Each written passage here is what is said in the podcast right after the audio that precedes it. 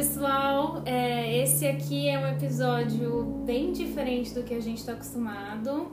Então, esse episódio, ele não será sobre Paul, nem sobre um conto de Paul. Ai, meu Deus, eles não vão mais falar sobre Paul. Não, Vamos, brincadeira.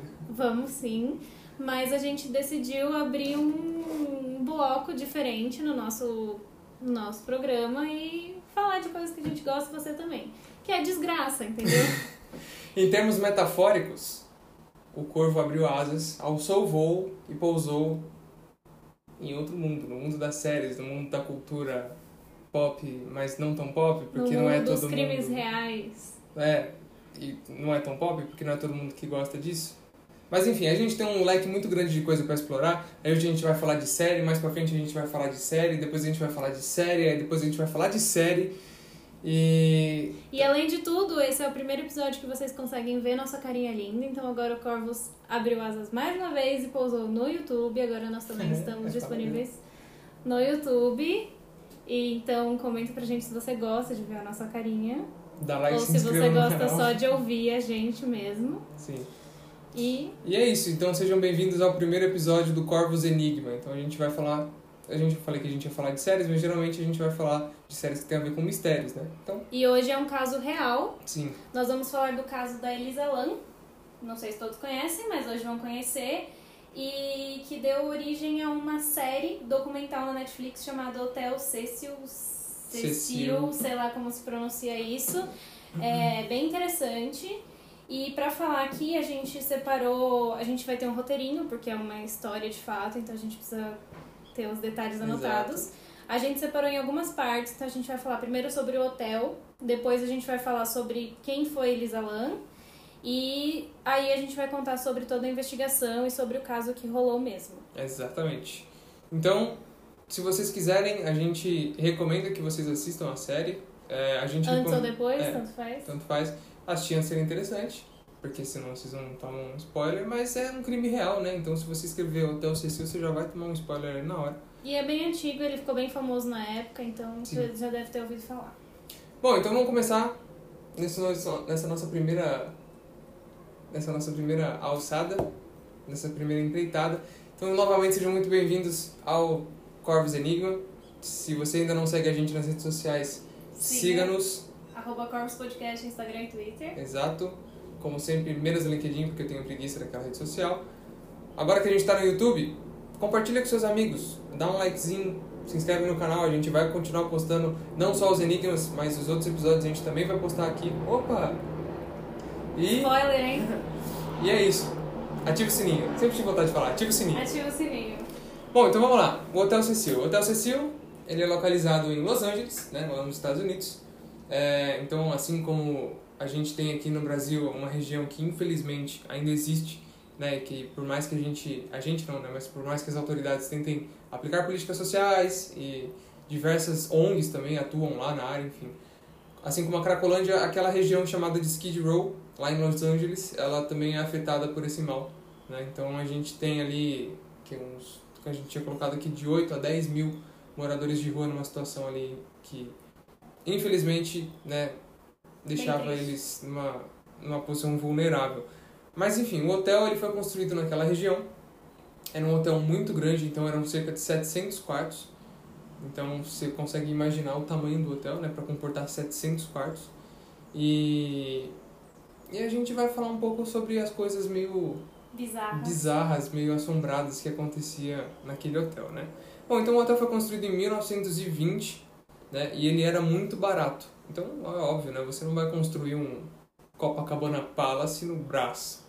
Nossa. Mas você tem ali um hotel muito barato, com muito quarto. Então, era um hotel é, planejado para viajante. Gente que estava passando por ali precisava de um, de um bed and breakfast, né? Que eles chamam lá de... Um negócio bem podrinho, assim. Um negócio mesmo. bem, tipo, Low low level. é. é. E aí a gente tem ele instalado nessa região, Skid Row, que eu já tinha mencionado, que não era um lugar muito family friendly não. Então, ao longo do documentário, a gerente do hotel foi entrevistada e perguntado para elas algumas coisas, né, de, de e aí, como que você explica as coisas que acontecem aí? Então, é, a gente tem aqui que o, o hotel ele já não era um lugar muito feliz, né? Então, a reputação que o hotel tinha ali naquela região e as pessoas que já haviam morrido dentro do hotel, Que não foram poucas. que não foram poucas, seja por suicídio, overdose, assassinato, é, que mais? Agiotagem, não, brincadeira. É, De tudo e mais um pouco. já era suficiente pra, meu, deixar a pessoa calma, né? E aí a gente tem também que logo nos primeiros dias, acho que da gestão dela, né, se não me engano, Sim. é, já teve gente morrendo lá, então assim, ela já tava, já foi abençoada. Não. Agraciada. E ela insistiu, ela continuou lá. Sim. Tem gente que gosta de insistir no erro. Enfim. Enfim, né? E aí, é, o hotel foi comprado, então, depois mais pra frente, em 2007. Que é quando É. ela foi contratada. É, mas, meu, imagina você se acostumar com corpos surgindo no seu hotel, nas dependências do seu hotel. Então era um negócio já que, meu, não, não tava feito pra dar certo. né? Não, não. E bom, ela trabalhou lá por aproximadamente 10 anos e vivenciou 80 mortes. Aí você pensa, não, 80 mortes é pouca coisa. 80 mortes num ano é pouca gente morrendo. Em 10 anos. Mas 80 mortes em 10 anos no mesmo local, eu já tinha me demitido de lá na primeira. E se você não tivesse morrido, né? Isso, é, se eu não tivesse sido uma das vítimas. Graças a Deus o staff do hotel ali era. Né? Resiliente. Põe resiliência nisso. Bom, então, por conta de estar instalado numa região ali mais carente e tal, e o preço dele ser bem baixo, muitas pessoas moravam no hotel. Né? Então isso acabava contribuindo. Porque, querendo ou não, se você tem um hotel, vai chegar gente, vai sair gente, vai estar sempre rotacionando as pessoas que estão ali, é difícil, né? Você ter um. um sei lá, gente suficiente para a pessoa se acostumar com o lugar tal e, putz, vou planejar um assassinato aqui. Então, como tinha muita gente que morava lá, e acabava ficando mais propício essa, essa prática, né? Mas, enfim, a gente ressalta aqui é, que em 1985, então, teve um primeiro caso mais tchan, que era o chamado Night Stalker, e ele era um, meu, Que talvez a gente fale sobre ele. talvez a gente fale episódio. sobre ele, quem sabe. Fica aí aí no ar. Fica aí o primeiro se enigma. você gostaria de ouvir sobre ele. Exato. E bom, ele era o quê? Um assassino, né? Ele estuprava e matava suas vítimas, porque desgraça pouco é bobagem. Ele estava hospedado no hotel. Simples. Então assim, papo... um dia normal, não é, sei. mais um dia normal, não sei se então, justamente era o que eu ia falar, papo de que assim, se vocês forem assistirem o trailer da série, vocês vão ver que o povo chegava lá ensanguentado e, e entrava E no normal, elevador assim. e tipo, tamo em casa. Simplesmente abate Todo caverna dos dia vejo, assassinos. não vejo? Todo Não, dia. todo dia. Vixe, tô voltando do trampo. Putz, cara, ó. Aquele ali matou dois. Tá muito sujo de sangue roupa. Gente, loucura, né? Completamente, enfim, né? Mas enfim. É, E aí, por falta de um hotel, criaram um outro hotel dentro do hotel. Então, dá pra vocês terem noção do... da dimensão do, do hotel. E ele chamava Stay On Man. E ele ocupava três andares do prédio, né? Do, do, do prédio original. E... Cara, ele tinha um conceito um pouco quanto, tanto quanto diferente. Se você quiser explicar um pouco mais sobre essa. Dentro do hotel, eles criaram dois lobbies diferentes e, assim, é, houve um projeto para que o hotel se tornasse é, tanto para pessoas que estavam de passagem por lá, que seria esse Stay On Main, que são só três andares do hotel e uma entrada bonitinha, uma coisa family friendly. E o resto do hotel seria também é, para moradia, então para essa galera mais pobre que morava na região e tudo mais. Então você entrava numa entradinha bonitinha do hotel, falava, nossa, que local Agradável. agradável, só que era o Cécio. e além de tudo, o elevador era o mesmo. Então você tava lá viajando com suas migas, e aí você entrava no elevador. E com- tinha um estuprador. Mais um dia normal. Mais um dia normal no sexto. E. Bom, e mais pra frente, né, a Malu vai falar pra vocês sobre o caso da Elisa que. Nossa, Elisa é um nome meio cursed, né? É. Elisas que nos assistem. Conta o que já rolou de mim na sua vida. Mas enfim, né? Foi nesse, hotel, nesse nessa divisão do hotel que ela se A hospedou. parte melhorzinha. Exato. Você vê que não tem escapatória mesmo. Bom, em 2017 esse hotel foi vendido, né? E aí metade deveria se tornar um residencial, um condomínio residencial de baixa renda. E a outra metade, como faz muito sentido, um hotel de luxo, né? Por que não? Você constrói um hotel de luxo do lado de um residencial de baixa renda, né? E aí você. E numa região boa, É, numa região falou, boa, é aquele negócio do Copacabana Palace no Brasil e Faz todo sentido. todo sentido. E além de tudo, a família da Elisa Lam, depois a gente vai acabar contando, né? Eles processaram o hotel por negligência, por causa de todos os riscos, é, alegando que o hotel deveria ter feito mais coisas para impossibilitar a Elisa de ter chegado na, no teto do hotel, que a gente vai explicar depois. E porque as escadas deveriam ser só de acesso dos funcionários, enfim. E, e por ninguém ter se preocupado com o comportamento estranho da Elisa, só que assim, imagina a galera que frequentava aquele lugar. Então, comportamento estranho é o normal. Era normal. E aí houve um processo, mas assim, a decisão do processo foi em favor do hotel. Então, eles não tiveram que indenizar a família nem nada do tipo. Completamente, né? Tipo, putz, vou processar um hotel que hospeda louco porque a estrutura dele não tá boa. Bom, quem foi Elisa Lam, então, nossa triste vítima do caso? A Elisa Lam, ela era do Canadá, ela, tava, ela era de origens asiáticas, e ela estava fazendo uma viagem por vários locais dos Estados Unidos em janeiro de 2013, que foi quando aconteceu o caso, então a gente está falando de um negócio já antigo. É, o que ocorreu foi que o corpo da Elisa Lam foi encontrado dentro da caixa d'água do hotel. Tava todo mundo bebendo a água, gostosinha, com o corpo dela dentro a jeans. Ela tava sozinha viajando, então de repente os pais dela perceberam que ela havia sumido, que ela não respondia, não retornava as ligações. E aí eles entraram em contato com a polícia e a polícia começou a investigar. A Elisana ela havia deixado diversos pertences dela no quarto, então carteira, computador, todas as roupas dela, documentos, então assim, coisas importantes. E foi por isso que eles descartaram a possibilidade dela ter fugido. E aí o hotel retirou todas as coisas do quarto, né, seguindo o protocolo e guardou elas por um período. Achados e perdidos, normal. Então, é, eles deram ela como desaparecida depois de encontrar esses pertences dela e por ela ter deixado de ligar para a família, coisa que ela fazia assim todos os dias, porque como eu falei, ela estava viajando sozinha. E aí, é, começaram a juntar algumas informações. No dia do desaparecimento dela, ela foi vista em uma livraria, ali perto da região do hotel, e ela foi vista por, funcionar, por funcionários do hotel em uma área que ela não era permitida para hóspedes. Então, eles pediram para ela sair de lá, normal, e foi a última vez que ela foi vista. Aí, por causa disso, a família dela toda, o, o pai, a mãe e a irmã, foram para os Estados Unidos para poder ajudar na investigação. E a Elisa ela era muito ativa nas redes sociais, ela usava o Tumblr como uma forma de diário pessoal dela mesmo. Então, é, começaram a analisar os últimos posts dela para ver se tinha alguma pista do que tinha acontecido e descobriram que a Elisa ela era diagnosticada como bipolar do tipo mais severo assim e ela tomava remédios para isso. E foram então analisar o histórico dela dentro do hotel. Quando ela chegou no hotel, ela dividia quarto com umas outras meninas. Uma coisa mais barata, enfim, dividir com uma Mais galera que tava lá via- mais barata do que já era. Só que essas meninas, elas começaram a reclamar do comportamento da Elisa, dizendo que ela causava no quarto, deixava as coisas espalhadas, ameaçava as meninas. E aí e não abria o quarto para as outras meninas entrarem. Então o hotel moveu ela para um quarto individual. É aí que a pessoa surta de vez. e aí começa a investigação de verdade.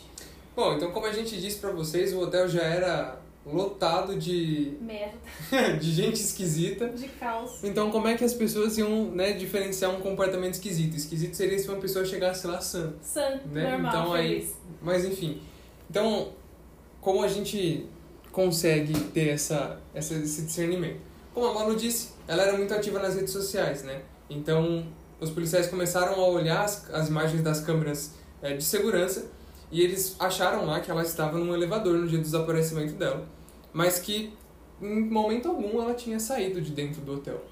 Então, foi dar um rolê de elevador? E esse vídeo dentro de- do elevador dela, assim, viralizou nas redes sociais na época. Que foi o que tornou o caso famoso. Assim, ela apresenta um comportamento muito esquisito. Eu vou deixar o link desse vídeo na, no nosso Twitter, arroba Podcast. E na descrição lá. do YouTube também, caso você. Ah, é verdade. Mas não, só no Twitter. Vai ter que entrar Vai no ter Twitter e a Twitter. gente. E assim, é bem bizarro o vídeo mesmo. Mas enfim, né? Então, como Manu disse, esse vídeo chamou a atenção de de todo mundo. E aí eles começaram a analisar o vídeo, né? Porque a gente atua tem em todo lugar do mundo. Então as pessoas começaram a gastar um tempinho e olhar para esse vídeo para ver se tinha alguma coisa diferente. E eles começaram a perceber que tinha alguma coisa muito, muito, muito esquisita acontecendo e que havia uma possibilidade palpável, não sei se palpável, né? Mas enfim, uma possibilidade grande de que seja algo sobrenatural que estivesse ocorrendo ali naquele meio, né? Então, a ideia era que tinha alguém do lado de fora do elevador interagindo com a Elisa, né? Então, talvez uma pessoa ou um, um espírito, um fantasma, alguma coisa, né? E, mas aí depois acharam um frame no vídeo. Então, pra quem não sabe, um frame, né? O vídeo são várias fotos tiradas. Então, um frame é uma dessas fotos que tinha um sapato de uma pessoa. Então, podia ser um fantasma de sapato. Um fantasma bem vestido. Exato. E, e assim, a- geralmente esses vídeos de câmera de segurança e tal tem lá a data, né? Data e hora que está sendo gravado e tal, né? Putz, 12 de dezembro de 2021. Beleza, tal hora, tá gravando isso aqui. E tava tudo. Todo embaralhado. Não, não tinha. Não dá pra você saber quando que era. Porque, assim, o dia acho que é até mais fácil de você pontuar, né? Mas em qual momento do dia aquele vídeo se passava, não, eles não foram capazes de, de discernir. E aí o vídeo também, é, tipo, não, não dava pra, pra, pra saber se o vídeo tá... Parecia que ele tava desacelerado. Vocês vão ver o vídeo depois, né? Parecia que ele tava desacelerado e parece que ele foi cortado ali, 53 segundos a duração do vídeo. Então, alguém do próprio hotel poderia ter cortado, um espírito de editor mexeu com o Causou, vídeo. é. Assim, né, Los Angeles está ali perto de Hollywood, tem bastante diretor que tenta a vida em Hollywood e não consegue, então ele vai lá Pra e fazer um bico. Um bico pro sobrenatural? Não sei. Bom, então depois de, das pessoas falarem, nossa, essa água aqui está esquisita, né? Vamos dar uma checada na caixa d'água e ver que tinha um corpo de uma pessoa na caixa d'água, não vou nem beber mais água. Ai, é. É... As pessoas começaram a associar, né? Putz, o elevador, pô, podia estar subindo, vou pro topo do prédio, pra caixa d'água e tal, mas o que que leva uma pessoa a fazer isso? O Malu falou, hein? Ela era bipolar. Então ela usava medicamentos para contornar esse transtorno e muitas vezes o abuso desses medicamentos pode fazer com que você faça algumas coisas meio, Estranhas. meio bipolares. Péssimo. Bom, enfim. É, e assim, é óbvio, né? Também tinha toda a questão da influência do entorno. Como a gente disse no começo do episódio, a gente tem um, uma região ali de muitos usuários de droga, né? Então o ambiente era propício para uma pessoa que já não é muito é, estável, né? Certa de si, para que ela continue no, no, nesse, nesse costume. Bom, então, como eu disse, os hóspedes começaram a perceber que a água estava zoada, foram investigar, acharam o corpo dela, coisa linda, meu Deus do céu, né? E, meu, assim, vamos começar aqui para você perceber o gosto de alguma coisa que está na água. Água não tem gosto, né? Então você já, já percebe fácil.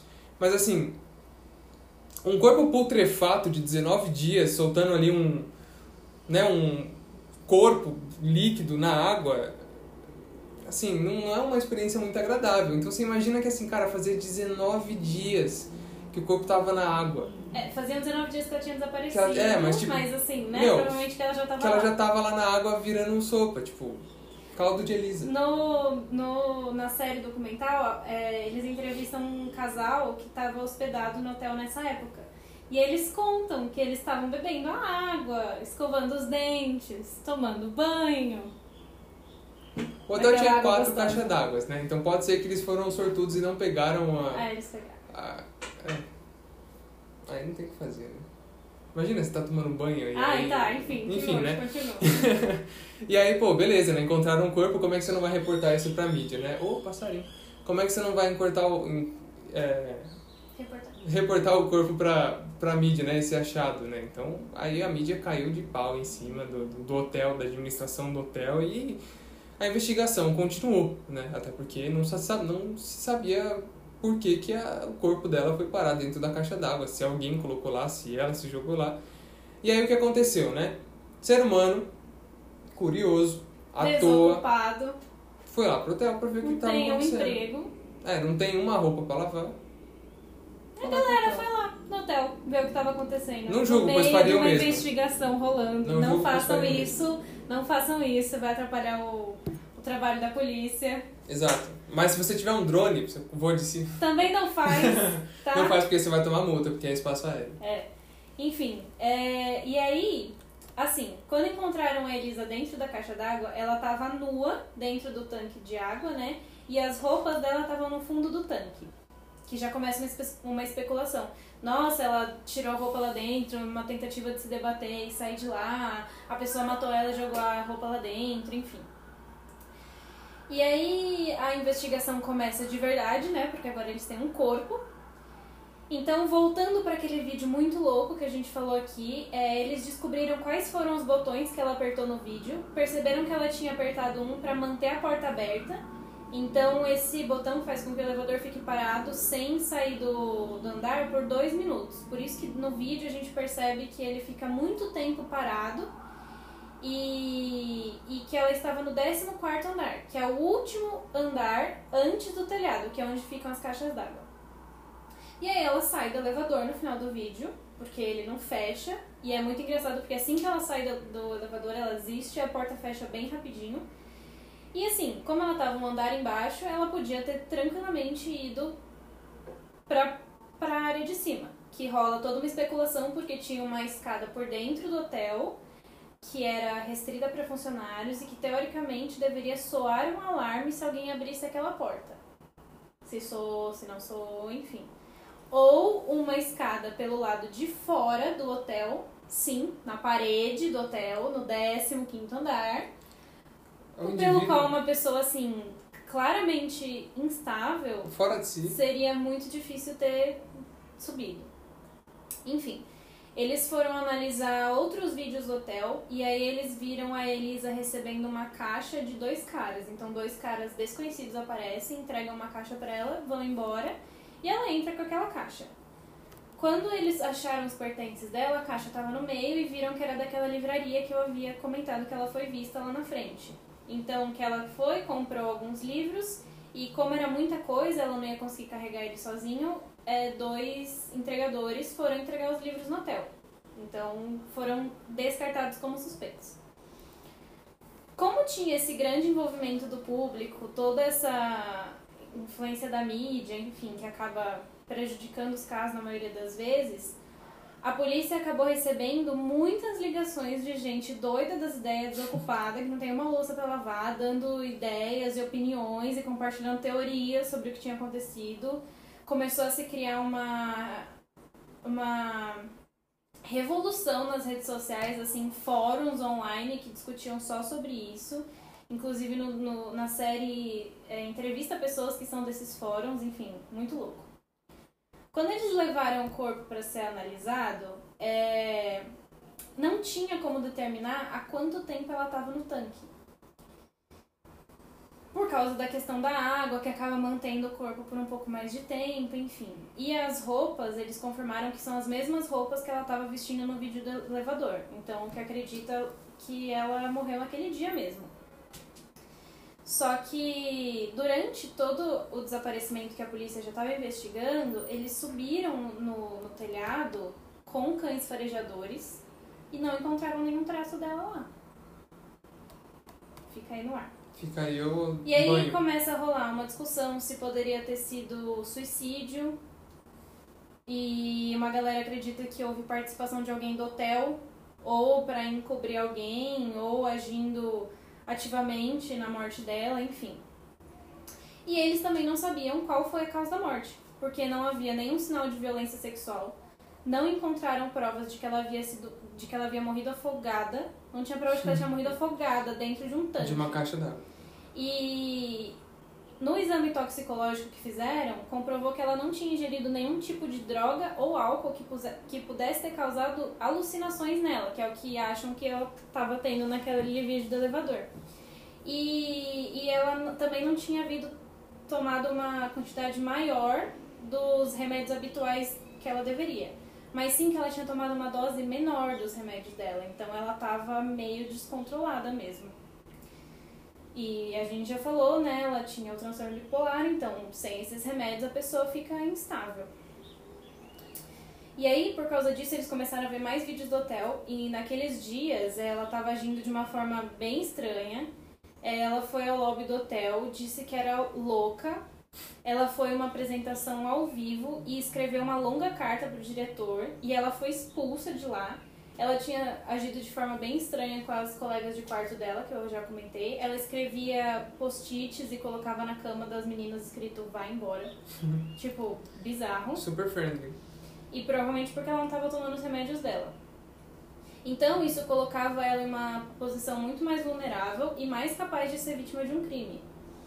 A irmã dela contou que ela tinha um histórico de parar de tomar esses remédios. E aí, quando ela fazia isso, ela tinha esses episódios psicóticos e ela alucinava também e vê coisas que não eram reais e ela achava que estava sendo perseguida. Então, assim, coisas que fazem sentido com o que a gente vê, né? Que aconteceu. O, quando estudaram o local, os policiais perceberam que se ela tivesse sido assassinada em outro local e carregada até lá, haveria marcas. E não tinha nenhuma marca, simplesmente não tinha nada no corpo Tipo, dela. nada indicava Nada. as suspeitas que as pessoas tinham levantavam, criavam. Não era, não tinha suspeita de, de não, não foi confirmado que ela se afogou e ela foi encontrada numa caixa d'água. Não tinha rastro dela e ela estava lá. Não tinha nada, não, não- nada explica. Não, não tinha, mano, outra explicação senão o sobrenatural pro que as pessoas achavam. Sim.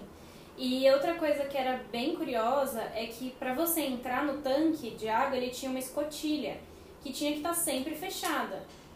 E rolou uma falha de comunicação, porque dizem que quando encontraram o corpo dela lá, a escotilha estava aberta. Mas na verdade estava fechada. Escotilha ela- de Schrödinger. Só que ela tinha que estar fechada e trancada. Só que se a Elisa entrasse no tanque, ela não poderia ter fechado a escotilha por dentro, porque ela não teria como alcançar. Então alguém teria que ter fechado aquela escotilha. Só que tem um funcionário que vai lá todo toda semana, todo dia, enfim, e aquela escotilha tinha que estar fechada. Então assim, mas foi revelado pra mídia que quando os policiais chegaram lá, a escotilha estava fechada. Então, mais uma coisa assim. Quatro meses após a morte, assim, que é um tempo até curto, se a gente for considerar julgamentos aqui no Brasil. Hum. Por exemplo, o caso da Boate Kiss, que está sendo julgado agora, Agora. anos depois.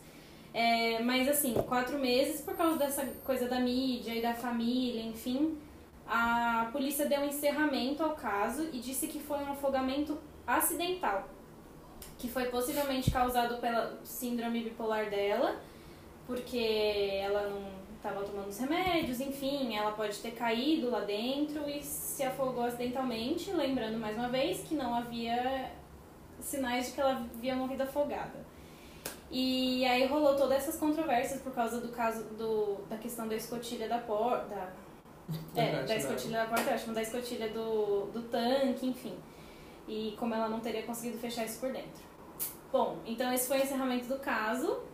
E a gente vai contar umas curiosidades. Exato. Do caso que foi encerrado do, tempos- do ponto de vista burocrático, né? Porque É. não faz o menor sentido. Mas então. assim, se vocês entrarem na internet, existem todos os tipos de teorias possíveis e imagináveis. É uma loucura. E eu gostaria que vocês compartilhassem entre vocês com a gente se vocês acham que realmente foi acidental, que foi suicídio, se alguém matou ela, se foi sobrenatural. Manda pra É gente. isso. Bom, então, como sempre, a gente falou aqui no, aqui no, no começo, a gente está expandindo o nosso, o nosso coisa, então, os nossos horizontes, né? Então, dentro da nossa expansão, a gente vai expandir mais um pouco. Então, temos um, uma referência a, a este caso, ao caso do hotel, né? Que a gente falou de duas coisas. A gente falou do hotel, a gente falou do caso da Elisa. Então, em American Horror Story, né? Então, American Horror Story, série uma incrível, assistam. Assistam. Que a gente provavelmente vai falar sobre ela também aqui. Com certeza a gente vai falar sobre A temporada 5 não é uma das melhores, mas ela é boa, a história é muito boa. A temporada chama Hotel. E uma das grandes inspirações para essa temporada foi o próprio Hotel Cecil. E o hotel também se passa em Los Angeles. também tem um histórico bizarro e ele se chama Cortez.